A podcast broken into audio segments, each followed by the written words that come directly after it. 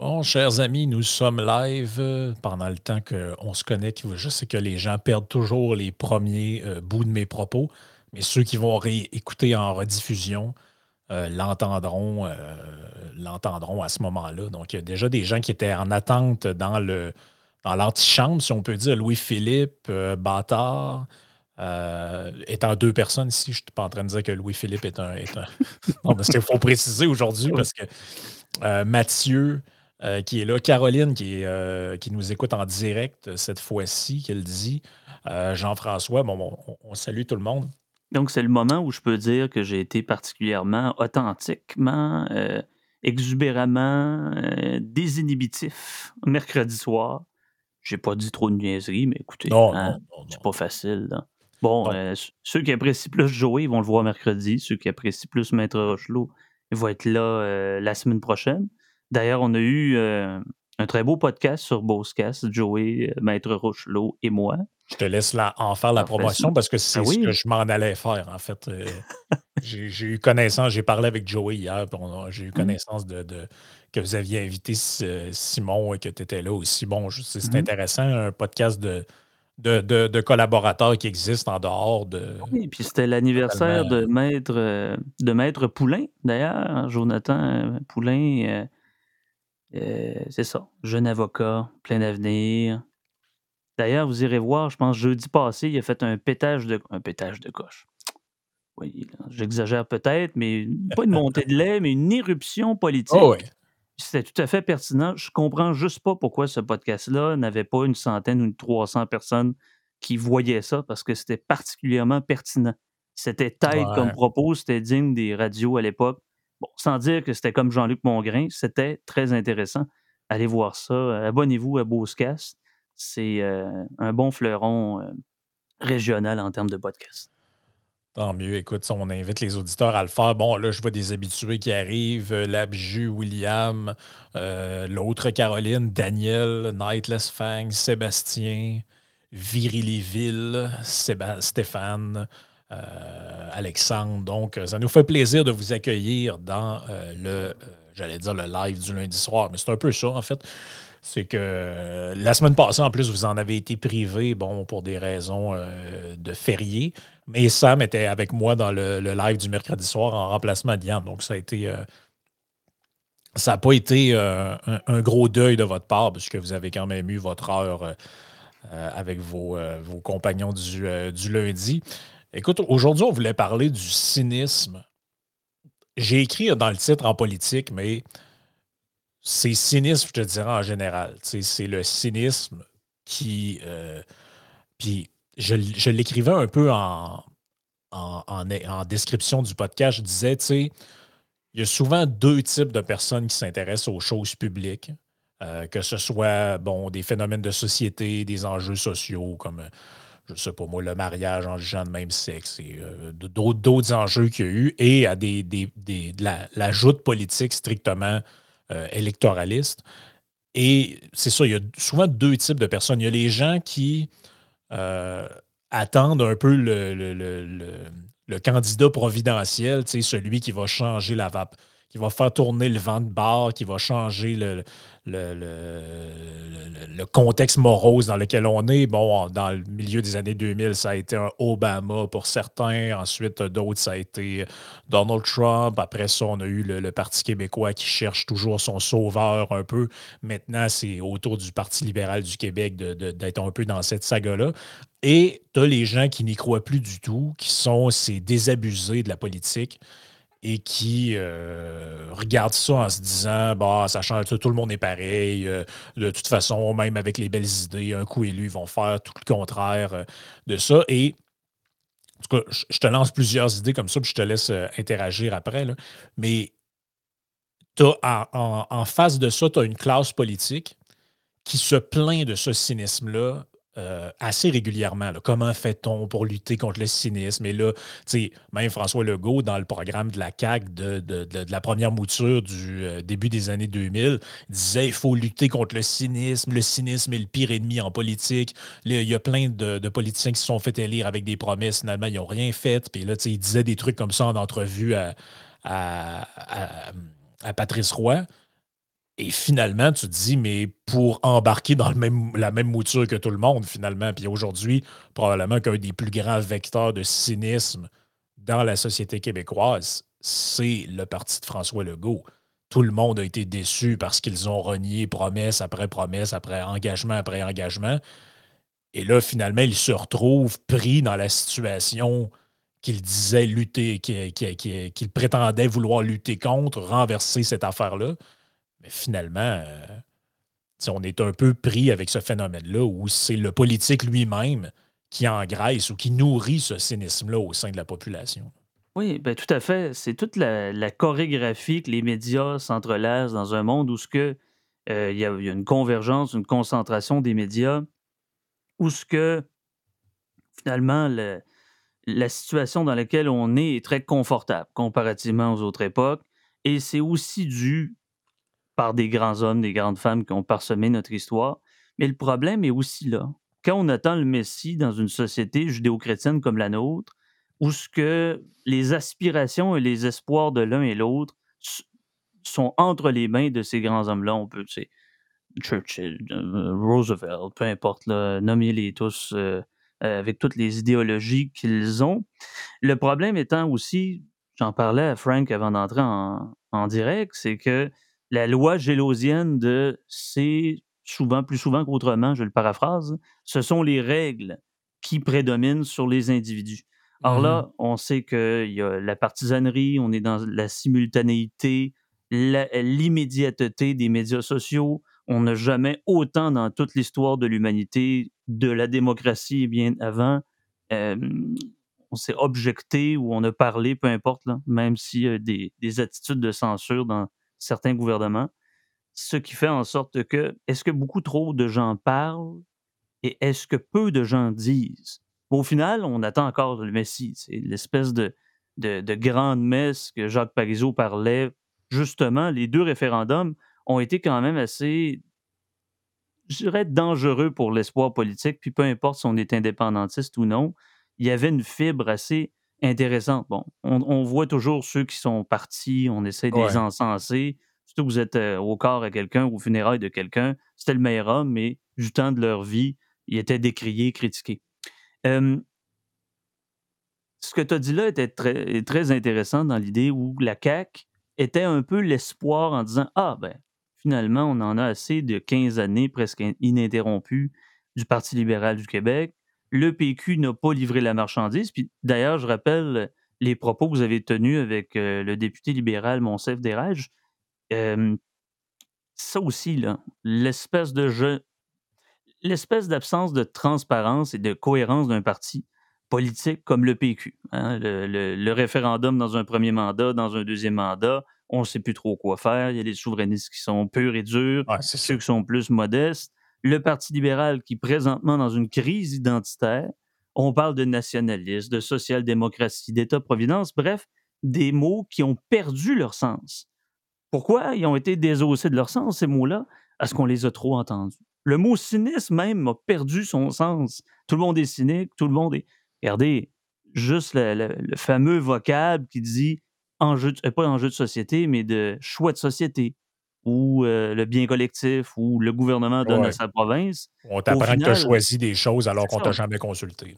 Puis oui, exactement. Puis les nouveaux arrivants, je veux dire, sur la scène politique, que ce soit les X, les Y et les Z, les dernières générations n'ont pas vraiment connu des, des hommes ou des femmes intègres en politique, flamboyants, des personnages de renom auxquels mmh les gens s'identifiaient. Je veux faire attention parce que les modèles en politique, ça devient de l'idolâtrie, du dogmatisme, etc. Euh, surtout qu'on les connaît peu. On les, on les connaît assez peu. Honnêtement, je, je, suis un grand amateur de biographie.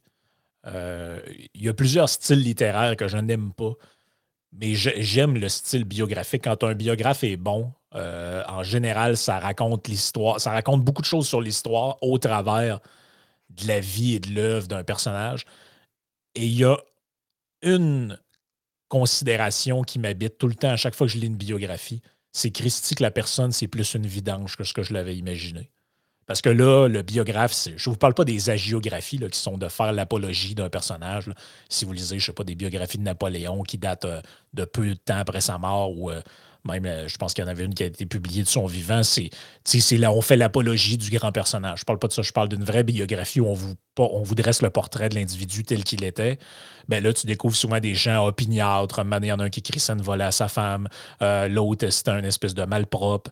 Euh, tu sais, quand tu apprends, toutes sortes de, trucs sur la. Le, un était alcoolique, l'autre était colérique. Là, tu, finalement, tu te dis, OK, ces personnages-là que j'ai idolâtrés, entre autres, un des trucs qui m'avait. Je, je, me souviens plus j'en parle comme ça dans mon dernier livre, mais j'avais beaucoup de fascination pour euh, euh, Miles Davis comme musicien. Puis une des affaires qui est assez agaçant quand tu lis son livre, c'est euh, son, autobiographie qu'il a publiée. Donc, j'imagine qu'il est fidèle à lui-même. Dans son autobiographie, tu découvres quelqu'un qui est assez, je te dirais, assez haineux, assez revanchard. Il déteste les Blancs. Il parle toujours de ça un peu.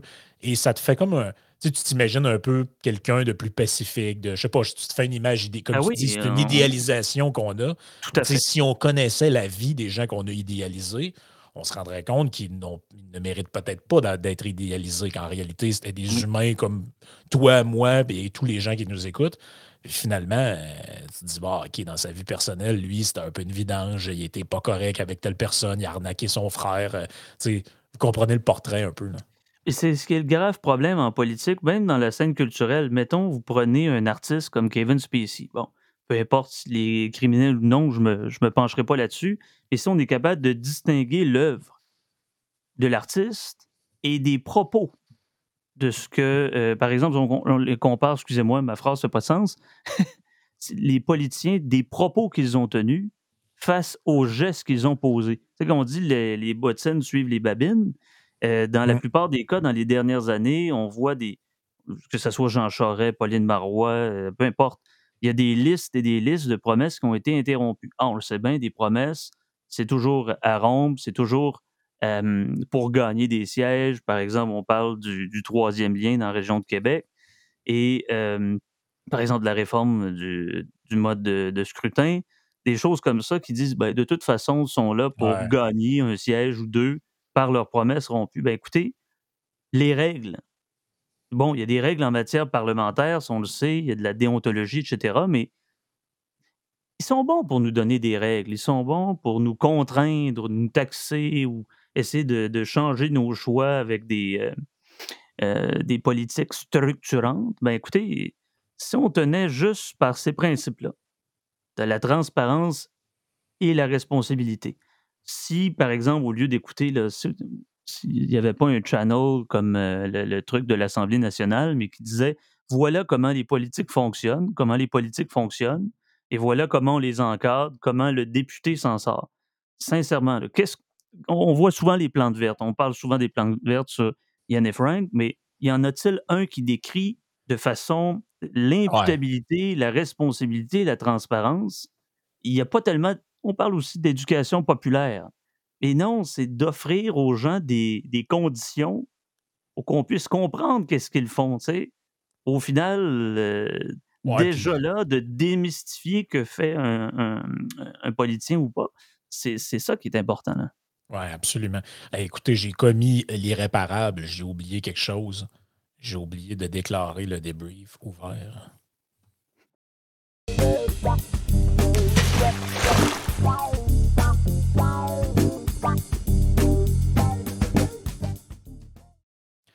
Il y a quelqu'un qui posait la question dans le chat sur Lucien Bouchard. Honnêtement, je ne sais pas. Je n'ai pas lu de biographie sur lui et je ne sais pas s'il en existe une. Je vais être totalement honnête. Ce que j'ai lu de lui, c'est son petit bouquin qui avait écrit euh, Lettre à un jeune politicien que euh, je trouvais assez euh, que je trouvais assez excellent. J'en ai fait un podcast d'ailleurs. Euh, je rappelle le principe un peu euh, du, débrief et du live du mercredi soir, c'est un peu le même. Bon, dans le débrief, on amène un sujet comme ça, on en jase, mais l'idée, c'est vraiment d'avoir les commentaires des gens et leurs questions. Donc, si vous avez des questions, vous les passez en, privilège, vous pouvez nous rejoindre sur Patreon. C'est là qu'il y en a dans les commentaires et je vais d'ailleurs en prendre après ce, petit message-là. Et sinon, vous pouvez passer par, euh, par YouTube, utiliser le, le super chat. Comme ça, vous faites un, un petit don et vous posez votre question ou vous faites votre commentaire. On le fait apparaître à l'écran et on y répond. Euh, sur ça, ben, je vais passer justement à Patreon. Comme ça, je vais pouvoir prendre. J'ai vu qu'il y avait déjà des interventions euh, d'auditeurs. Des fois, c'est sérieux, des fois, c'est moins sérieux. Euh, donc, qu'est-ce que j'ai ici dans les commentaires? Euh, Louis-Philippe qui dit Le problème de la politique, c'est qu'on focalise sur le chef au lieu de l'équipe autour. L'équipe fait pas mal plus avancer les choses qu'une seule personne. Pour ce qui est du groupe de minorités visibles, je suis dans le même groupe que Pierce Morgan, c'est-à-dire que je m'identifie comme un pingouin bispirituel. Hashtag make the PLQ liberal again. Ben, c'est vrai qu'on accorde beaucoup d'importance au, chef et c'est souvent le chef qui justifie des espèces de virages à 180 degrés du discours. on a eu un parti conservateur, par exemple, au fédéral, parce que c'est le dernier exemple que j'ai en tête, qui avait un discours de l'époque de Erin O'Toole. On s'est rendu compte que ça ne fonctionnait pas. Le clan, entre guillemets, Poiliev a pris le contrôle du parti. Et là, tout le monde a changé son discours. même les députés québécois qui se sont garochés dans les bras de Jean Charest ont changé aussi leur discours. Euh, bon, il y a Alain Reyes qui a quitté, mais pour l'essentiel, on comprend que ça s'est fait comme ça. Et on sent qu'au PLQ, c'est un peu ça qui pourrait arriver, c'est-à-dire dépendamment de qui prendrait les rênes de ce parti-là, soit que ce soit, par exemple, une Marois Risky ou un, Joël Lightbound ou un, ou un Deradji, on sait très bien que l'orientation qui va suivre va, coïncider avec un changement de, des, virages à 180 degrés sur le discours. D'ailleurs, c'est déjà arrivé lorsqu'ils étaient au pouvoir sous Philippe Couillard, on avait un, discours sur la rigueur, l'importance de bien gérer les la, la saine gestion des finances publiques. On arrive dans l'opposition et finalement, on, raconte presque l'inverse. Euh, même Gaétan Barrette nous disait que l'austérité, ça n'avait pas été une bonne chose. Euh, donc, Vous voyez comment sont, sont rayonnants dans l'opposition? Comment les discours déclamatoires sont souvent favorables aux politiciens? Mais écoutez, c'est le bon temps. Là c'est le bon temps pour faire des coups d'éclat. Je l'ai rappelé euh, sur le podcast à, Joey euh, dimanche, hier déjà, mon Dieu, passe vite, que Paul Saint-Pierre Plamondon, a tort ou a raison, avec, euh, par exemple, le, serment au roi ou la démystification autour du référendum, ce sont des coups d'éclat. C'est justement pour agrandir cette fenêtre d'Overton-là. c'est le temps de se poser. Mais bon, on s'oppose sur quoi? Parce qu'au final, ben, l'opposition fait que ben, s'opposer et le gouvernement ne fait que dire ben, écoutez, euh, on a pensé que la langue de bois, on, a connu peut-être quatre ou cinq générations qui ont vu à peu près ça, la langue de bois. Pour ne pas citer un célèbre humoriste, ça fait des échardes pendant la fellation. Mais. J'avais ce détail-là en tête. Ben oui, mais à un moment donné, c'est pas juste des échardes, on est rendu quasiment avec du. Euh, voyons, euh, le, tétanos, là, rendu là. oui, oui, engrainé à la moelle. Et les deux ans euh, de, de, médias un peu. C'est ça le problème. L'homogénéisation des gens dans les partis, ça nuit essentiellement à dire, ben, écoute, c'est tout ou pas en tout. Sincèrement, regardez, par exemple, la politique américaine ou en Allemagne, il y a des voix dissidentes, sans pour qu'ils soient vraiment des têtes brûlées, et ils ont leur voix. Vous avez le concept du républicain du Nord, le démocrate du Sud ou inversement. Il y a quand même cette liberté politique-là, puisque ces gens-là, euh, députés ou euh, congressmen, congresswomen, sont imputables à leur situation dans leur comté, leur counties, euh, leur région, peu importe. Et c'est pas ce qu'on voit ici. Et c'est pour ça, regarde, c'est à peu près un peu ridicule et absurde d'entendre ou du moins de lire les propos de Samuel Poulain, député dans Beau-Sud. Ah, c'est incroyable. C'est indécent aussi, honnêtement, c'est indécent. regarde, je vais prendre une question, même si elle n'est pas euh, super chat. Elle vient d'ailleurs de, ta chaîne, Le Blond Modéré. Euh, c'est Sacha qui dit Vous pensez quoi de la ligne de parti Écoute, moi, je te dirais ceci. Je comprends pourquoi euh, le parti se dote d'une ligne ou d'une position officielle. J'ai pas de problème avec, avec le fait que ça existe. Par contre, je ne comprends pas pourquoi on ne tolère pas une certaine dissidence par rapport à cette ligne-là. C'est très faisable sans perdre la face. Tu te fais questionner par les journalistes en point de presse. Et on, te demande qu'est-ce que tu penses en tant que député de Verchères ou de, de, Louis Hébert ou de je ne sais pas trop quoi, on te pose la question. On te dit Ouais, êtes-vous euh, d'accord avec telle affaire, telle affaire? Tu dis Écoutez, c'est la position que le parti a pris. Je la respecte, mais ce n'est pas la mienne. Est-ce que c'est si impensable que ça, quelqu'un qui dit ça? On dirait que cette ligne de parti-là, les, les dissidents euh, sont plus victimes dans une instance où il y a un gouvernement. Dans l'opposition, on dirait que, bon, souvent quand il y a des chefs intérimaires, c'est le temps que les dissidents sortent. C'est le temps qu'ils fassent une, course à la chefferie sans course à la chefferie, si vous voyez ce que je veux dire. Par exemple, une députée plus montréalaise, plus de gauche, social-démocrate, on peut bien l'entendre. Un, libéral plus euh, éloigné dans une région, peu importe, pourrait avoir des attitudes correspondantes ou cohérentes en fonction de leur lieu. Mais c'est pas ce qu'on voit. Donc, je veux dire, en même temps, est-ce que c'est un shit show? Est-ce que c'est un spectacle, une chorégraphie? Euh, artificielle qui goûte la, la, vanille au café Tim Hortons? C'est un peu ce que je vois ici.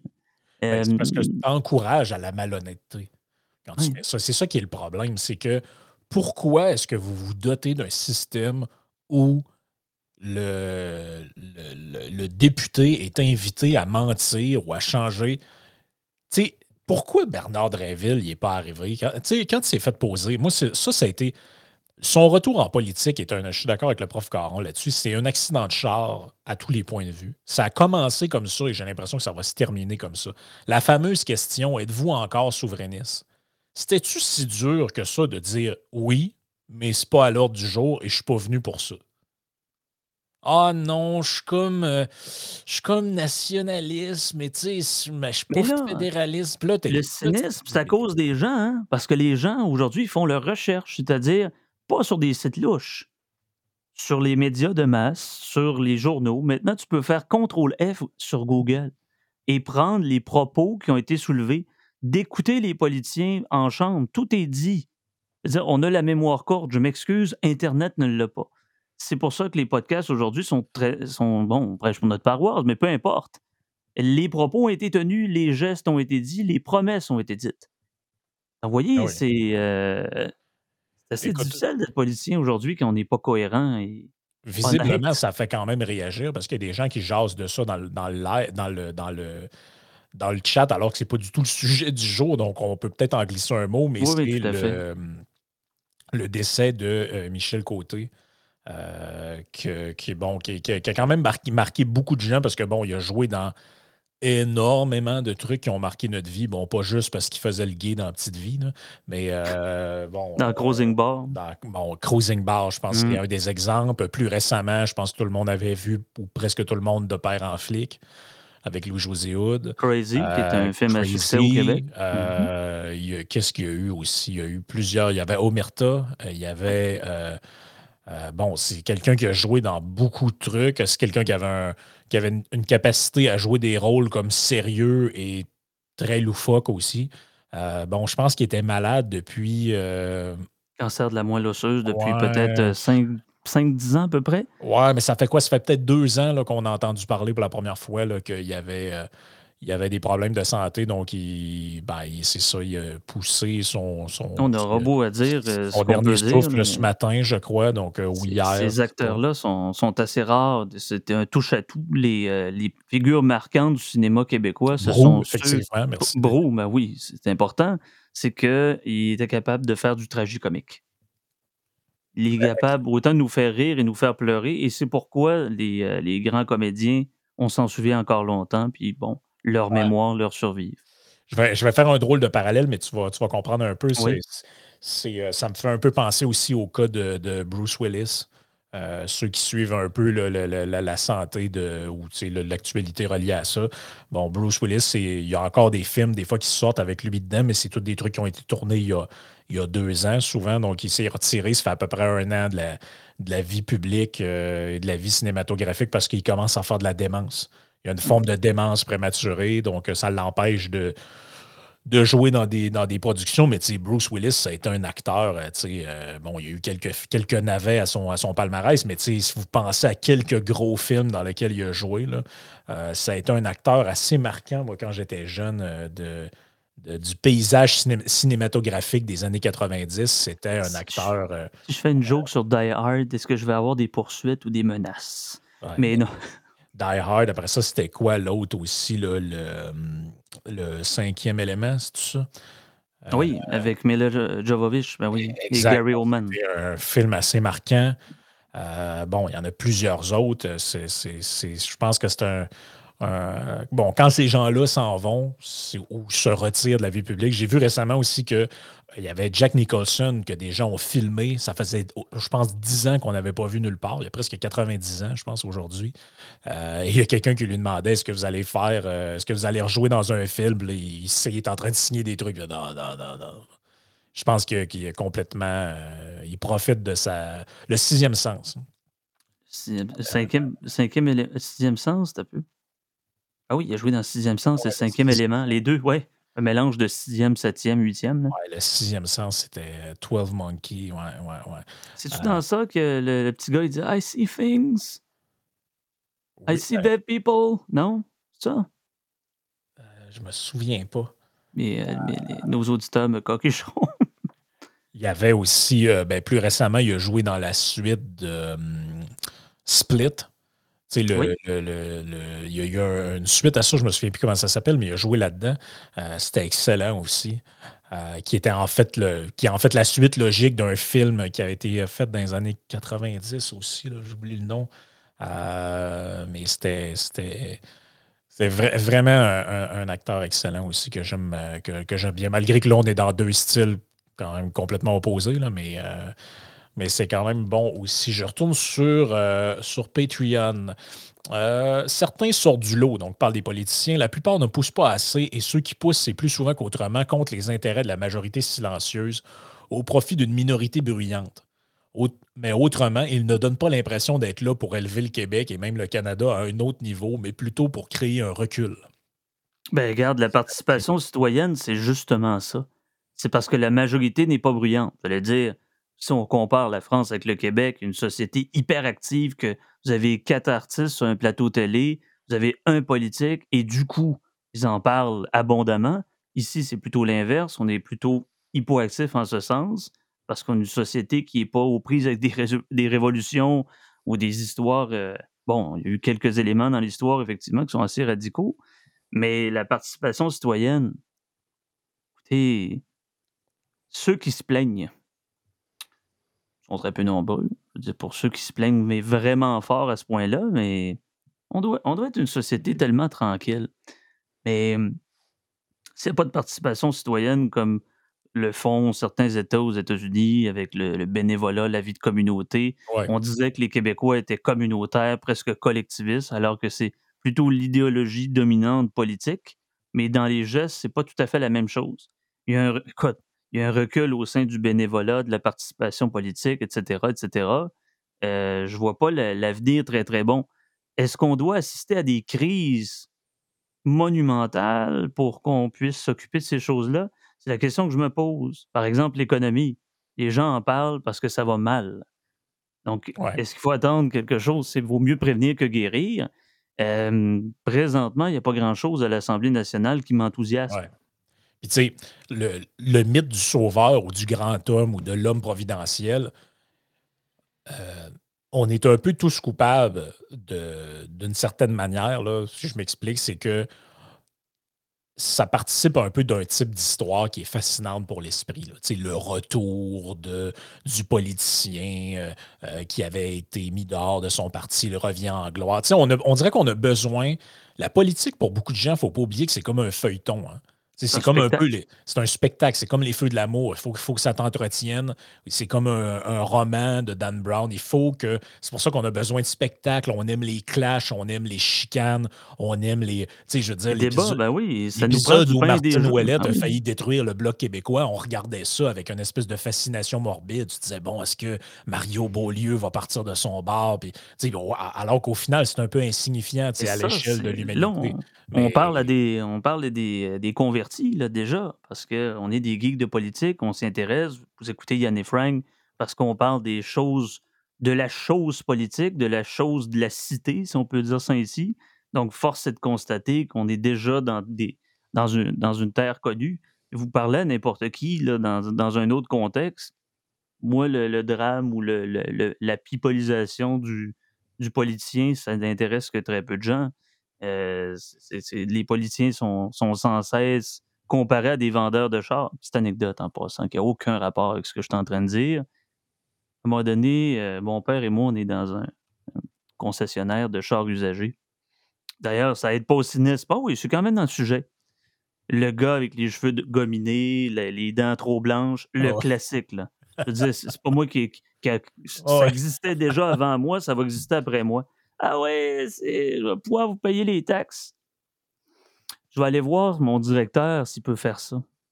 Je l'ai suivi comme dans Assassin's Creed, là, très sneaky, silencieusement, pour aller me chercher un verre d'eau, mais il a passé cinq minutes dans la cafétéria à boire son café. Je l'ai vu du coin de l'œil. Je dit Ah ouais, je trouve votre directeur est un peu liquide. La négociation a été beaucoup plus facile. Encore là, justement, le monde ne négocie pas. Négocie pas leur, leur contrat de travail, négocie pas leur char parce qu'ils lisent pas le contrat. Les gens votent pas parce qu'ils sentent qu'ils n'ont pas le pouvoir associé à ça. À quoi ça sert? Le caractère utilitaire individuel d'une action politique, bon, on peut citer les, manifestations, les pétitions, le petit carton dans la boîte. pas juste ça, là. Juste d'en parler, bon, c'est passif. C'est sûr. C'est de la masturbation intellectuelle de dire, ben, c'est quoi qu'on ferait pour le cynisme au Québec? C'est quoi le remède? Ben, je veux dire, le remède, est-ce qu'on va attendre une, deux générations, une crise pour se faire? C'est bon, on parle de réforme politique. réforme politique là, de toute façon, regarde, il y, a quelque chose d'abracadabrantesque qui est arrivé il y a une, ou deux semaines, on en parle sans cesse. La rémunération des politiciens dans un contexte comme celui-ci, où on parle d'une inflation grandissante? Après ça, vous, allez vous. Écoutez, là, je suis sans mots, là par, simple et bonne raison, pour avoir des candidatures plus pertinentes en se défendant que la mère de famille, il faut qu'elle gagne sa croûte puis son beurre. Mais. Non, non, non, non. Je veux dire, ils auraient dû. On, apprend ça à n'importe. Quand, si vous êtes capitaine d'une équipe de sport, qu'est-ce qu'on vous apprend? Puis pourquoi vous êtes choisi comme tel? Vous êtes le premier arrivé à la patinoire et le dernier parti ou sur le terrain appelez ça comme vous voulez, prenez le sport que vous voulez. Vous prêchez par l'exemple. Le capitaine, il ne se traîne pas les pieds, il ne prend pas de mauvaises pénalités et il prêche par l'exemple. Il donne son 110% tous les soirs. Ben, le politicien, encore plus le gouvernement, il devrait prêcher par exemple, dire écoutez, on sait qu'il y a de l'inflation, on sait que c'est difficile, mais il faut respecter la capacité de payer des Québécois. On se donne la même augmentation que celle qu'on propose à nos fonctionnaires, c'est-à-dire 9% sur X années. C'est ça qu'on va se donner. Là, c'est l'espèce de traitement préférentiel euh, qui consiste à. Nous, autres, vu qu'on est au-dessus des autres, vous, la populace, ben, on mérite un 30 000, puis avec des arguments que, je veux dire, tu pourras appliquer ça à n'importe quel euh, couche de la société, là, oui, pourquoi pas augmenter de 30% non plus le salaire un minimum ou quoi que ce soit, parce que les gens qui sont là-dessus, un père a bien le droit de nourrir sa famille, vouloir, tu sais, c'est des arguments, c'est d'une débilité sans nom. Ben oui, puis vous regardez les chambres à écho, les safe space, les gens qui vivent dans leur cocotte, et aussi euh, une maladie sous-jacente à ça, c'est comorbide à ça. Voyons, je connais personne qui a, voté CAC. Comment ça se fait que la CAQ est devenue euh, majoritaire? Ben, je pense que sortir des sentiers battus, je vais prêcher encore par la paroisse, ils ont invité un libéral. Monsef d'érage ce matin. Pourtant, je pense pas que Yann et Frank sont plus pour le Parti libéral que pour un autre, bien que Make. Euh, ah, on les a ben critiqués. Euh, ça fait partie de. Retournez voir nos anciens podcasts. Ils ont été critiqués rien qu'en masse. Absolument. Puis ils ont invité, euh, j'allais dire, un réfractaire de Québec solidaire qui était toujours à gauche au moment de. Euh, je pense que de se défaire de son confort idéologique et de poser des questions à quelqu'un qui pourrait être un adversaire ou un opposant ou quoi que ce soit, déjà que la politique est excessivement émotive. Si on posait un petit peu plus de questions euh, aux syndicalistes, aux souverainistes, aux libertariens, peut-être qu'il y aura un désenclavement là-dessus. Il y a des gens qui ne tiennent pas les débats. Pour eux, les débats, c'est impensable parce qu'ils sont trop émotifs, sont trop frustrés, puis l'autre, c'est toujours un crétin. Puis de toute façon, c'est ça le, jeu euh, à somme nulle du débat, c'est que c'est toujours la rhétorique, les beaux mots qui plaisent plutôt que les bons mots qui sauvent. Cette dialectique heuristique-là. C'est un combat de.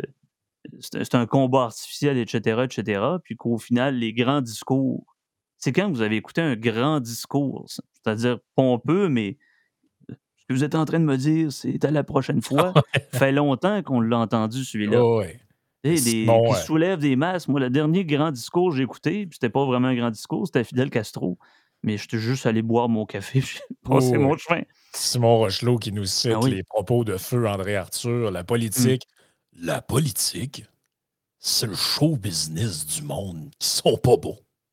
Je suis pas capable de, de, limiter. Euh, Pour une fois. Il faudrait que je, réécoute des vieux tapes. Euh, la politique, il y, a, comme une manière un peu. Euh, un peu lente de parler. Euh, Faudrait se pratiquer. On, reconnaît son style ici. Euh, qu'est-ce que j'ai aussi? J'essaie de voir un peu. Bon, les gens réagissent quand même pas mal. Euh, depuis quand on a entendu des discussions intéressantes avec des politiciens? Des politiciens entre eux qui se font des discussions intéressantes. Ça fait longtemps, là. Hmm? dire euh, sincèrement. C'est la politique spectacle, la politique à la semaine aussi, puis l'abandon des grands plans. Bon, on est dans une société assez social-démocrate, très État-providence, mais les grands plans. Euh, soyons cohérents avec l'idéologie dominante CAC, PQ, PLQ, et dites-vous, là, les, les, derniers grands projets d'infrastructure de Hey, on va par en avant, puis voilà, ça se peut qu'on ne soit pas réélu dans deux mandats, mais ça va peut-être prendre deux mandats aussi c'est des, projets structurants. Ben oui, mais il n'y a, pas grand-chose. C'est des petites politiques à la, semaine parce que notamment les médias sociaux, le direct, et on va commenter sur une chose plutôt qu'un tel. Il y a, regarde, le, projet du fleuve Saint-Laurent de, de Legault. Je vais t'embarquer dans le cas, je me dis, bah, peut-être, ça pourrait être intéressant. Bon, je me suis gouré, j'ai été naïf, j'ai été cacufié. oui, il est ressorti ça encore. Hein faut que je vous trouve le tweet. J'ai failli mourir tantôt en voyant ça. François Lego. Il parlait d'une nouvelle révolution tranquille. Non, non, il est sérieux. Une nouvelle tranquillité, mais révolution, il n'y a pas grand révolution. Par contre, une révolution, c'est quoi? C'est qu'on fait le tour. Révolution autour du Soleil, c'est tout simplement la Terre qui a accompli un tour complet sur un. Euh, bref, comprenez, là? Je veux dire, On, est, loin de grands changements. Ben non, on parlait de cynisme, là. Ben non. Je vous le jure que ça date d'aujourd'hui. 29 mai 2023, pas 2011. 2023. Pour mieux comprendre les zones d'innovation. Et là, il plug son livre, Cap sur un Québec gagnant, le projet Saint-Laurent. Le projet Saint-Laurent, Ciboire, c'était d'exploiter le pétrole qu'il y a dans le Golfe. Et de faire du Québec, je reprends ces mots, la Norvège du Nord, de l'Amérique du Nord. Et là, écoute, regarde, les, hein. commentaires. Regarde les commentaires. J'ai vérifié avant de commenter, j'ai écrit un compte parodique. C'est sûr, tu me niaises. Euh, t'étais beau quand t'étais jeune. Euh, un récit de menterie par un menteur. Euh, c'est qui qui gère le, Twitter de François Legault? Il y avait l'affaire des Rothschild, puis il y avait ça. Écoute, hein, il est vraiment en train de plugger son livre dont il a renié la plupart des valeurs? Euh, hein, j'aurais le goût d'en acheter une centaine de copies pour les crisser dans le feu. Tous des projets que tu as abandonnés. Euh, écoute, c'est mais c'est On va faire le ménage. On va faire le ménage. Ça me fait penser à un ado qui dit Ouais, ouais, man, je vais ranger ma chambre puis qui crisse tout ça en dessous du lit. Essentiellement, c'est ça. Le gouvernement du Québec est un vice caché complet. Qu'est-ce qu'on fait dans ce temps-là? Bon, on fait un avis de dénonciation, de mise en demeure, puis on poursuit, mais tu peux pas faire ça. Parce que non, le programme politique de la CAQ, c'est carrément ce que tu viens de dire. C'est l'ado qui, a un qui a fait un party dans le dos de ses parents dans la maison. Puis avant que la mère et le bonhomme arrivent, il a rangé la cuisine. Mais quand on dit ranger, là, il a rangé la cuisine. Mais sauf que le rien qu'un problème, c'est que quand son père rentre dans la maison, il se prend un verre d'eau avant d'aller se coucher, il ouvre l'armoire, puis il y a 45 bouteilles de bière puis des sacs de chips vides qui tombent, qui tombent d'en face. Puis à chaque armoire qui ouvre, c'est ça qui se passe. Mais c'est ça la CAQ. Et eh oui, puis c'est la reprise, euh, la reprise monumentale des défauts des vieux partis, qui, lui, de toute façon, a pris sous son aile des politiciens des vieux partis. Donc c'était un faux, c'est un peu comme un, char euh, vendu encore par un concessionnaire de voitures usagées. Comprenez-moi bien que je pense que c'est le seul exemple que j'ai et qui vous dit bah oui, c'est bon, il y a 4000, mais qui ont reculé leur rodateur et qui n'ont pas dénoncé que c'était a été remisé et qu'il y a eu un accident. Et là, tu le découvres parce que tu sais que tu fais des inspections. Quelqu'un qui a une théorie du complot, il pense oh que c'est Vincent Gelozo qui anime le compte. non, mais c'est vrai. Que, non, non, mais c'est vrai que des fois, on dirait que c'est un, compte parodique. Des fois, il faut, vérifier. Tu te dis, c'est pas le vrai. Euh, c'est pas vrai. Euh, William qui dit sur Patreon, à mon avis, les articles en cas de victoire ou de défaite de Daniel Smith en marge de l'élection en Alberta sont déjà écrits par nos chers chroniqueurs. Il reste simplement, simplement à savoir lesquels les médias sortiront selon les résultats de l'élection. Dans nos médias neutres et indépendants, ce sera jouissance si elle perd, frustration si elle gagne. Ouais, écoute, c'est assez prévisible. Euh... C'est qui qui avait dit déjà le plus grand ennemi de nous en politique, c'est pas mon parti politique, c'est pas le parti d'opposition ou les autres partis, mais c'est le cynisme. C'est qui qui avait dit ça? Ça sonne tellement faux. Tu sais, c'est beau de devoir toujours faire de la com, du discours, mais les discours sont rendus assez low IQ, merci. On est dans 70-80. Parce qu'on a fait le tour. On a déjà entendu ce genre de cassettes-là. Si au moins les cassettes étaient nouvelles, même si c'était des cassettes, au moins c'était des DVD. Non, c'est le même disque pété. Et je sais pas, est-ce que c'est une tour d'ivoire autistique que d'être encore en politique aujourd'hui? Est-ce qu'on se coupe assez du monde pour penser qu'il n'y aura rien là, puis ce que je dis, de toute façon, ne sera jamais retenu contre moi? On s'entend? Mais tu sais, ça me fait penser à. Je sais plus qui a envoyé, euh, c'est peut-être même toi, là, mais je ne m'en rappelle plus. Euh, dans notre conversation de groupe, c'est un Macron qui est à l'école. Il y a des jeunes qui lui demandent. C'est très drôle. Mais c'est, je comprends. Là. Macron, c'est pas le général de Gaulle, puis c'est pas Pompidou, puis je sais pas trop qui, puis c'est pas Louis XIV. Là. Mais c'est quand même assez. La vidéo est drôle. C'est que il est dans une classe avec des enfants et puis il y a, un enfant qui demande Monsieur le Président, pouvez-vous en une minute nous expliquer c'est quoi la gauche et la droite? Sans doute, c'est le professeur qui a dit de poser cette question-là. Et là, il arrive au tableau, il dit Bon, ben, grossièrement, je dirais que la valeur fondamentale des gens de droite, ce serait la liberté. Les gens de gauche, ce serait l'égalité. Et là, il commence à expliquer son petite affaire. Puis il dit Ben, moi, je pense que ça prend un genre d'équilibre entre les deux parce que la devise des Français, c'est liberté, fraternité, liberté, égalité, fraternité. Là, tu dis Bon, nous autres, on est dans le milieu. Mais je serais curieux qu'on demande à François Legault et aux autres chefs politiques en une minute de nous expliquer c'est quoi la différence entre la gauche et la droite. Moi, je suis certain qu'il y a des gens qui font une dépression après avoir écouté. Ben, les, politiciens maîtrisent très peu les concepts. Hein. On s'entend qu'il ben là, la droite, c'est des malades qui croient des complots, là. Puis la gauche, c'est du monde qui pense. L'argent pousse dans les arbres. La gauche efficace. Ben vous, vous êtes quoi? Moi, je suis rien. Moi, ah, je veux dire. La gauche efficace à un moment donné, je veux dire sincèrement, là, à part les politologues, les geeks, moi j'ai fait une formation à l'Université de Sherbrooke en politique appliquée, puis je l'appelle maintenant ma formation en, cynisme appliqué. Je dis, bon, je maîtrise les concepts.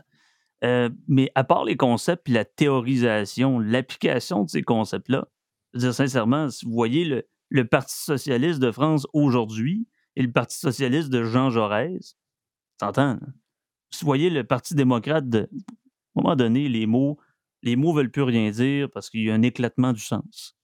Le politicien ne fait pas de sens, de toute façon, dans ses propos parce qu'il dit trop d'absurdités. Les mots qu'il tient n'ont plus de sens parce qu'ils ne sont plus collés aux actions. À un moment donné, euh, il va falloir qu'il arrête de parler, ce monde-là. Selon Daniel, Legault aurait dit en 2008 qu'il était à l'extrême centre. OK, fait qu'il était de gauche modéré, après ça, il était à l'extrême centre. Euh, en fait, il est, c'est un malgré qu'il fait très vieux politicien, Legault, c'est un politicien qui est très contemporain, c'est-à-dire qu'il est de la même trame que euh, Trudeau, que Macron, que d'autres. Euh, non pas qu'ils, sont tous identiques, interchangeables, mais c'est que c'est, cette nouvelle vague de politiciens qui n'ont aucune idée propre. Ils peuvent changer d'avis sur tous les sujets. Ils peuvent dire aujourd'hui quelque chose et le lendemain son contraire sais, on s'imagine mal Jacques Parizeau ou Lucien Bouchard arriver, Puis euh, du jour au lendemain, il nous dit ben, finalement, je passe à ça. Puis le fédéralisme canadien, c'est la meilleure invention depuis le pain tranché, tout ça. À la CAQ, je veux dire, là, ça a passé un peu sous le radar, mais leur dernière niaiserie, c'est que ça n'a pas rapport avec ce que je pense du sujet, mais c'est encore la même histoire de euh, euh, virage à 180 degrés. Là, ils viennent de nous annoncer que maintenant, alors que pendant la campagne électorale, ils nous ont dit que les immigrants, c'est un problème, qu'on euh, allait aller au, suicide du Québec, la louisianisation. Hier, la Madame Fréchette, elle nous disait que là, on allait pouvoir augmenter jusqu'à 60 000 parce que là, on a décidé qu'il fallait qu'ils parlent français, fait que tout est correct. Ils ont de la difficulté à, mais, mais ça sort d'où ce truc-là? Genre de, ça. mais, mais, mais c'est quoi? Vous n'aviez pas allumé avant ça que vous pouviez exiger ça? Là, ça vient de sortir de nulle part, donc tout d'un coup, il a pas un journaliste. plus un enjeu, c'est plus. C'est ça, il n'y a pas un journaliste de fond qui leur pose la question qu'est-ce qui explique ce changement de direction? Bah écoutez, euh, les, les, le contexte a changé. C'est tellement évasif. Mais à un moment donné, tu ne peux plus jouer au cochon graissé et à la couleuvre là, huilé. Là. Et on l'a déjà vu. On a vu Jean-Marc Fournier comme leader euh, parlementaire pour le gouvernement libéral. On voyait, on en a plusieurs à l'esprit, à la mémoire, à quel point c'est juste de l'anguillage avec les journalistes. Mais en, période d'application, c'est qui, qui, pose des questions? Ben, je veux dire, j'ai plus rien. J'ai plus d'espoir. J'ai plus d'espoir. On parle euh. d'éducation, c'est important d'éduquer les gens. Mais c'est qui qui éduque aujourd'hui? Ah ben, ben, c'est Internet. On va s'éduquer sur Internet. Puis la meilleure façon de s'éduquer, c'est de voir ce qui s'est passé avant puis ce qui se passe présentement, sans, sans pour au moins euh, théoriser. Puis il y a aussi l'affaire d'être original pour être original. Il y a de l'absurdité très originale, mais les concepts originaux, les idées nouvelles. On dit on va faire le ménage, on, on va faire le changement. Comment le changement était en 2003? Et Infoman, quand il n'était pas complaisant avec le, le, gouvernement libéral de Justin Trudeau, ben, en 2003, aux élections avec Bernard Landry, Dumont, ils ont fait, le, ils ont fait le montage à, chaque fois qu'ils disaient le mot changement. Les slogans, les slogans, sincèrement, communication efficace. Communication efficace. Le mot changement a été euh, galvaudé. Euh, écoute, rappelez-vous, François Hollande, le changement, c'est maintenant. Euh, au Québec, on a eu le vrai changement à un moment donné. écoute, c'est. Je pense que tout le monde l'a utilisé, ce mot-là. Il, est complètement galvaudé. Euh, Julien qui dit Je regarde aller nos chers caquistes au pouvoir, mensonge par-dessus mensonge. Les députés qui mettent leur siège en jeu sur certains projets et ne tiennent pas parole lorsque celui-ci est mis à la poubelle. Et on apprend que le chef baillonne ses députés au vu, au su de tous. J'ai plus de respect pour moi que continuer à participer à ce cirque électoral. Je crois que je retournerai voter lorsqu'on aura un nouveau système ou si mes souhaits sont exaucés, je change de province. Écoute, le, le cynisme, il est très élevé. C'est pour ça que, tu sais, je, l'ai dit aujourd'hui dans le podcast avec mon chef Deradji, j'y ai dit, vous êtes conscient que le cynisme est à un niveau historique. C'est dommage parce qu'on ne peut pas les punir. On ne peut pas les punir. Ils sont là pendant quatre ans, à quatrième année, c'est les mêmes qui votent, c'est les mêmes qui s'intéressent à ça, c'est les mêmes qui veulent que ça change pas, donc ça change pas. Mais ils votent pour les partis qui veulent que ça change, même s'ils ne changent pas. Et au final, donner des nouvelles règles. J'en ai parlé tout à l'heure au début du podcast. Ils aiment ça donner des règles. Ils aiment ça limiter le comportement des citoyens ou leur choix. Ben, ça serait intéressant de se doter en disant ben, écoute, tu, ne fais pas telle, telle promesse. Mettons, on dit ça, là. On parle pour jaser. Trois promesses pas réalisées. Pas tant, démission. Vous allez dire, ben oui, mais ça va coûter bien trop cher en élection. Non, non. Le politicien va racheter son élection. S'il décide de partir, parce que c'est supposément sa famille, alors que lui, son, bébé, il l'avait déjà, combien de personnes sont parties en raison de leurs enfants, alors que c'était pas vraiment ça au final, et que là, il y a une élection partielle, moi, je, donne, je donnerais des amendes à ça. Le fait que tu pars, bon, peut-être pour raison de maladie ou quelque chose de grave, Et ça prendrait un motif vraisemblablement sérieux pour que ces gens-là démissionnent. en fait, il euh, faudrait que, puis je sais pas pour faire de l'enfumage, mais en philo, on appelle ça le performatif. Oui. C'est-à-dire que quand vous êtes devant un célébrant, puis il dit Je vous déclare mari ou femme, cette phrase-là devient acte de loi. Ça devient réel. Donc, ça a une force légale. Ben, il faudrait que quand un député dise des trucs comme c'est un engagement ferme que je prends, je mets mon siège en jeu, ces phrases-là soient performatives, c'est-à-dire qu'elles soient, qu'elles aient force de loi. C'est un engagement que tu as pris, tu te mis ton siège en jeu, tu dégages. Bien, il y a une règle à l'Assemblée nationale qu'il n'y a pas de, de, de, label, label, diffamatoire si vous êtes dans l'enceinte de l'Assemblée nationale. Ben, le grand pouvoir nécessite de grandes responsabilités. Ah ben si vous dites ça à la maison du peuple, à l'Assemblée nationale, à notre Assemblée législative, peu importe comment on l'appelle, et vous tenez dans l'enceinte sacrée de la démocratie, regardez, j'en fume.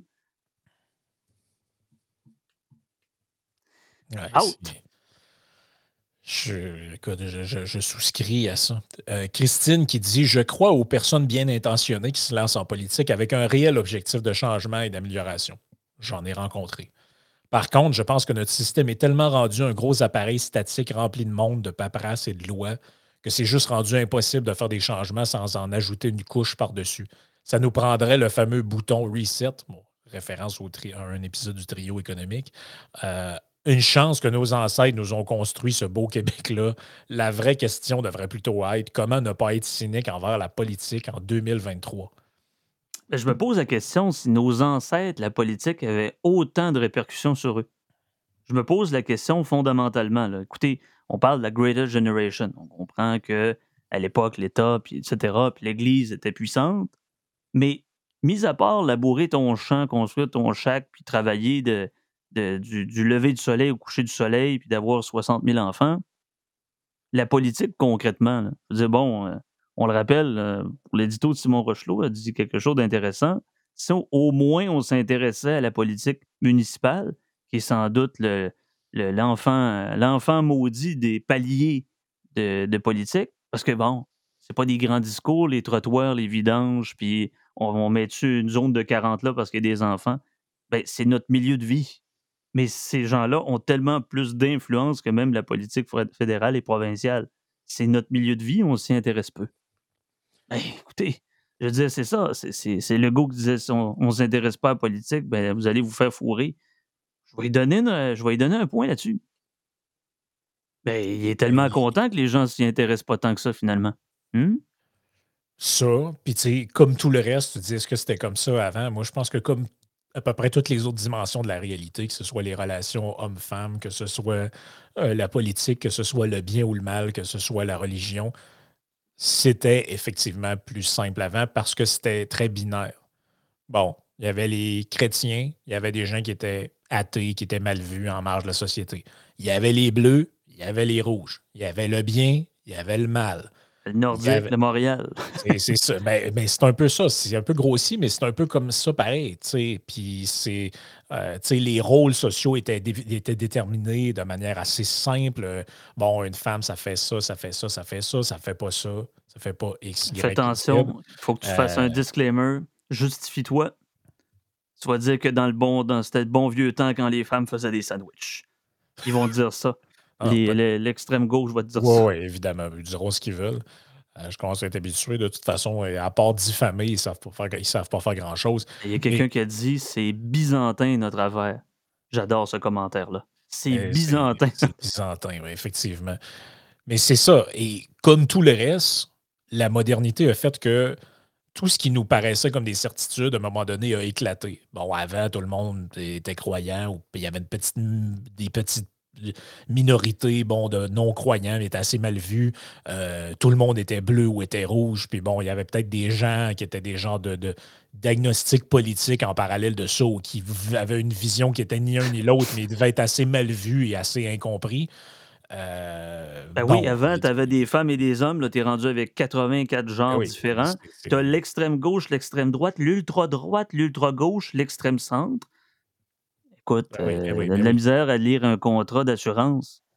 J'ai-tu vraiment besoin de lire le buffet? Je m'y intéresse. Ma formation universitaire est là-dedans. J'étais un geek là-dedans. Bon, chacun son métier aussi. J'ai des amis qui sont dans d'autres métiers puis qui s'y connaissent. Mais bon, euh, est-ce que j'ai le goût de lire ce buffet-là à chaque fois? Oh, et puis tu sais, euh, faut jamais oublier que le Canada étant euh, à la base une excroissance de bon, une partie de la France en ce qui nous concerne, mais essentiellement des Britanniques, on a hérité d'un système politique sans avoir hérité de la réalité sociale et culturelle qui venait avec. Et je m'explique. Quand vous allez en Grande-Bretagne, le Parti conservateur, ça a une signification précise et ça a un rapport même avec une classe, des classes sociales précises. On sait quelle famille, même, parlais avec des gens là-bas, ils me disaient, je sais en fonction de l'accent des gens, 9 fois sur 10 pour qui ils votent. On sait, ça se repère socialement. C'est un, il y a un lien de classe, il y a un lien de milieu, il y a un lien d'intérêt qui est lié à ça. Ici, euh, même chose pour les libéraux, même chose pour ben, l'équivalent des libéraux qui est les travaillistes. Ici, on a hérité d'un système, mais les mots veulent rien dire. Ben, le Parti libéral est plus libéral. Le Parti conservateur, ben, je vois pas vraiment de conservatisme. On a un Parti conservateur qui n'est pas conservateur, on a un Parti libéral qui n'est pas libéral, on a un nouveau Parti démocratique qui n'est pas nouveau, puis ni spécialement démocratique non plus. Euh, je veux dire, c'est. On a des solidaires qui sont même pas solidaires avec leurs dissidents qui ont juste une petite voix discordante. Absolument. Donc, Il y a juste le Parti québécois, par exemple. Mais on devrait appeler ça, c'est ça. On devrait tout mettre des compagnies à numéro. Ça devrait être ça. Partie A, partie B, partie C. Ça sert à rien, de toute façon. L'idéologie, Regarde, tout le monde est woke, tout le monde est des complotistes aujourd'hui. Hum? On s'entend? Ou, par exemple, pour les libertariens, tout le monde est étatiste ou tout le monde est pour la liberté voyez, on, notre, notre, binarité va en fonction de nos appréhensions confortables. Mais ça ne marche pas de même. Puis même la nuance. Moi, je suis un individu nuancé. Je ne suis pas, euh, je suis pas pessimiste, je suis réaliste. de toute façon, la langue française, ça ne sert à rien. La précision du verbe n'a plus de sens. De toute façon, à quoi ça sert de faire des grands discours à l'ambiguë avec des termes latins? Pourquoi pas? Hein? le dernier de l'avoir fait, c'est Bernard. Feu Bernard Landry. De toute façon, on a de la misère à parler notre prof français puis à savoir comment notre langue fonctionne. Il faut vraiment, en plus, il faut rajouter une couche de latin. Ah oui, pourquoi pas? On, est quand même, honnêtement, on est quand même assez. Euh, on est quand même assez dur avec nous autres, même en tant que Québécois. Pour une fois, je vais nous lancer des fleurs. Moi, je rêverais d'avoir une situation politique aussi simple que la situation albertaine, qui est facile à comprendre pour tout le monde. Il y a un parti de gauche et un parti de droite, fini, et c'est terminé. Les enjeux sont là et ils sont clairs. Ici, on a cinq partis différents qui savent à peu près pas s'ils sont de gauche ou de droite eux-mêmes. Euh, il y a la question nationale qui est mélangée à ça. Euh, écoute, quand tu essaies d'expliquer la situation politique du Québec à des gens extérieurs, personne ne comprend. Tu dis, ouais, mais on a un parti conservateur, mais il n'est pas vraiment conservateur, il est plutôt libertarien que conservateur. On a un parti libéral, il n'est pas vraiment libéral. Après ça, on a un parti de gauche qui est comme souverainiste, mais pas vraiment non plus. Après ça, on a un parti souverainiste que s'il est en Europe, les gens diraient qu'il est de droite, mais vu qu'il est au Québec, il est social-démocrate, puisqu'attaché au modèle québécois.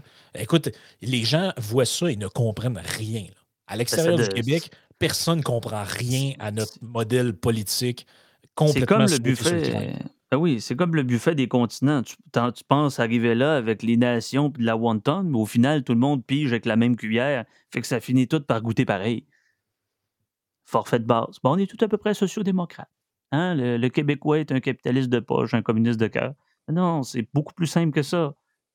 On est tous à peu près nationalistes. Hein? C'est à peu près ça. Vous voyez, c'est la mythologie, c'est le rally around the flag, la destinée manifeste. C'est quoi? Oh oui, c'est ça. ça, vous sert à, ça vous sert à quoi, ça, de vous affubler d'autant de médailles? À un moment donné, quand vous finissez par dire moi je suis, moi je suis, moi je suis, et que tu fais jamais rien, ben, tu finis par être rien. Souvenez-vous, là, le, discours de Bourgault, peu importe, soyez souverainiste ou fédéraliste, il parlait de plus de respectabilité plutôt que de sécurité il parlait directement au noyau dur en disant ben, écoutez, c'est beau de plaire, essayer de, plaire à tout le monde. En essayant de plaire à tout le monde, on se fait aimer de personne. Mais soyez, soyez authentique ou cohérent avec. C'est sûr, on a tous un peu des. des euh, des limites aussi. On a tous des contradictions aussi. Et quand vous êtes au gouvernement, puis que vous dites A le, le- jour d'avant, puis B le jour d'après, comment on peut voter par après ça? Comment on peut soulever l'effervescence? C'est là qu'est le problème. Non, c'est vrai. Là, je ne sais pas pourquoi il y a des gens qui semblent fascinés par ta personne. Il y a des gens qui parlaient de tes vêtements turquoise. Euh, j'ai vu un autre commentaire qui se demandait si tu avais déjà fait un coming out sur YouTube, whatever, whatever the fuck that means. Euh, coming out? J'ai-tu besoin de donner ma, sexualité? Je ne sais pas. Écoute, je ne sais pas. Je pense, je pense, je pense que c'est mes nouveaux abonnés, ça. Probablement. C'est la première fois que je vois des commentaires de ce type-là. Ils ont le droit de euh, savoir. Ben, écoutez, Allez acheter ma biographie aux, aux éditions L'Armatan. ouais, c'est ça. C'est publié où, le go, là, son affaire? Euh, chez Boréal. Donc, la biographie. C'est. Attends un peu, je vais voir les commentaires un peu. En tout cas, ben, venez me parler, venez m'écrire. Euh, abonnez-vous au Blond Modéré si ça vous tente. Justement, il y a une question là-dessus. Euh, mhm. Guillaume sur ah Patreon. Je vais refaire là euh, question pour Sam. As-tu du nouveau pour un autre débat sur ta chaîne?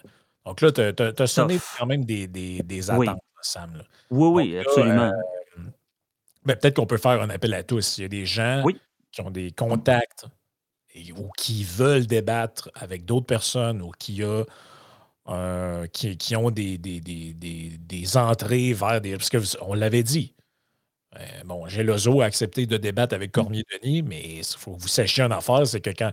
Moi, je sais, j'avais essayé de faire un peu cette entreprise-là avant.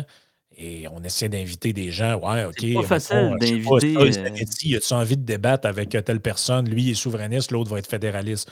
moi, je ne débat pas. plus. là, écoute, ils ont la liste de critères. Ben, moi, je veux débattre avec quelqu'un, il faut qu'il soit de gauche. J'aimerais ça, sérieusement. Un débat, pareil, hein, je ne sais pas si ça intéresse du monde, mais dans le romantisme, puis dans le, le, le, plaisir aussi, même pour ceux qui trouvent que c'est des, des, exagérations et des cauchemars, un anarchiste en face d'un marxiste, un syndicaliste en face d'un woke.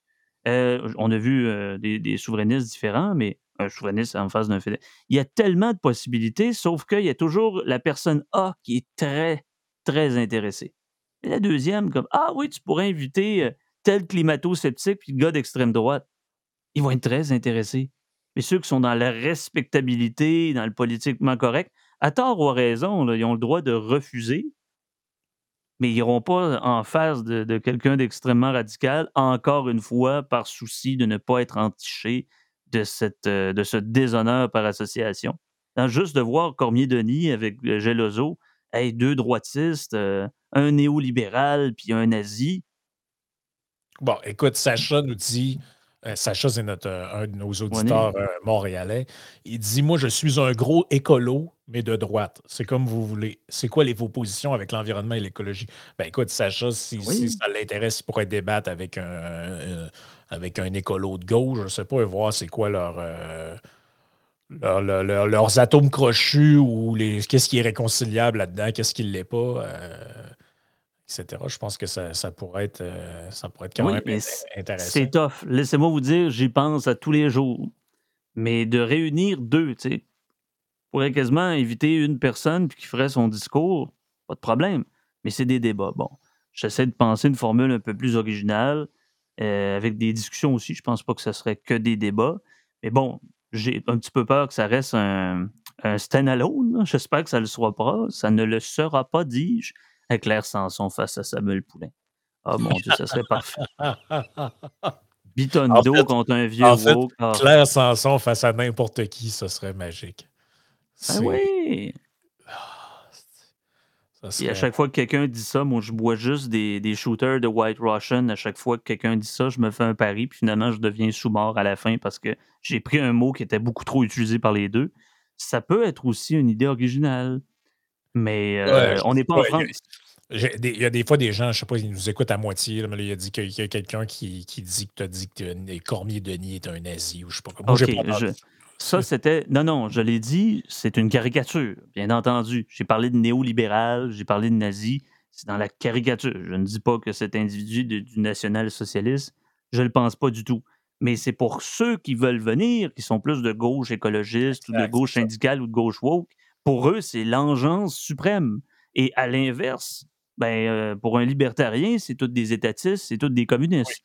Voyez un peu le, background. Je le crois, je le crois pas. Je pense qu'il y a une nuance, il y a des idées euh, euh, objectivement à, démontrer. Donc, non. Comprenez-moi bien, là. je ne suis pas en train de diffamer quelqu'un, que ce soit Alexandre Cormier-Denis qui a été très gentil en acceptant, que ce soit Vincent Chelozo. Je n'ai pas, de... pas besoin de dire Ah, lui, c'est un communiste ou un nazi non, c'est pas original de faire ce genre de truc-là.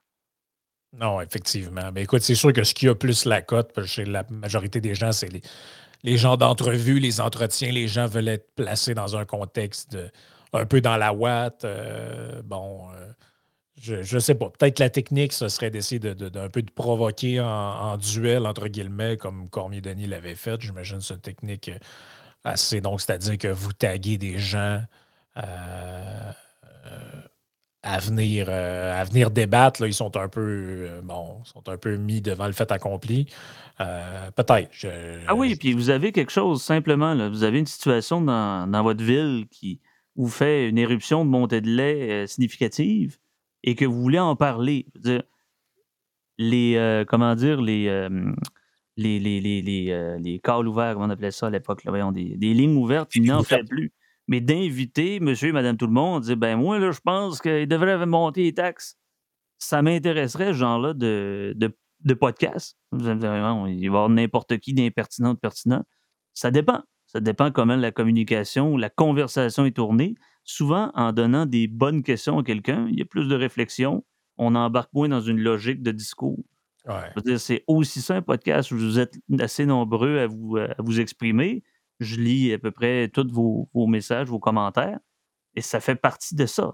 on, est dans la, sphère publique, euh, on s'exprime, on discute, on débat, on se trouve cave, on se trouve brillant. C'est aussi ça, ça prend un peu de conflit. Mais c'est ce que tu disais sur la perception. Là, un tel ne veut pas parler parce que lui, c'est un communiste, l'autre ne veut pas parler parce que lui, c'est un, un néolibéral ou, euh, quelque mmh. chose de, méchant. Et là, tu vois, il y a, quelqu'un qui écrit dans le chat Éric Duhem, Alexandre Cormier-Denis, ce sont deux fanatiques. Qui veut monter les taxes, personne ne veut monter les taxes, c'est encore drôle. Oui, mais ouais, c'est ça, les fanatiques. Ah oui, Cormier-Denis, je ne le sais pas, je ne le connais pas assez. Mais Éric Duhem, je le connais un peu. Il n'y a rien de fanatique chez lui. C'est un gars assez, euh, assez easygoing, honnêtement.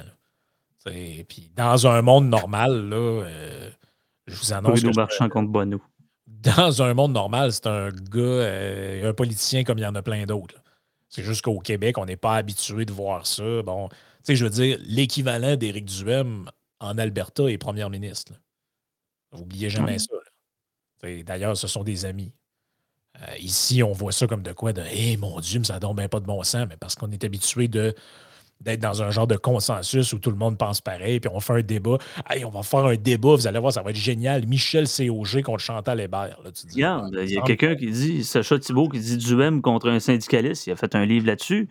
Pourquoi pas Léopold Lozon face à Duhem? Ça, c'est quelque chose qui m'intéresserait.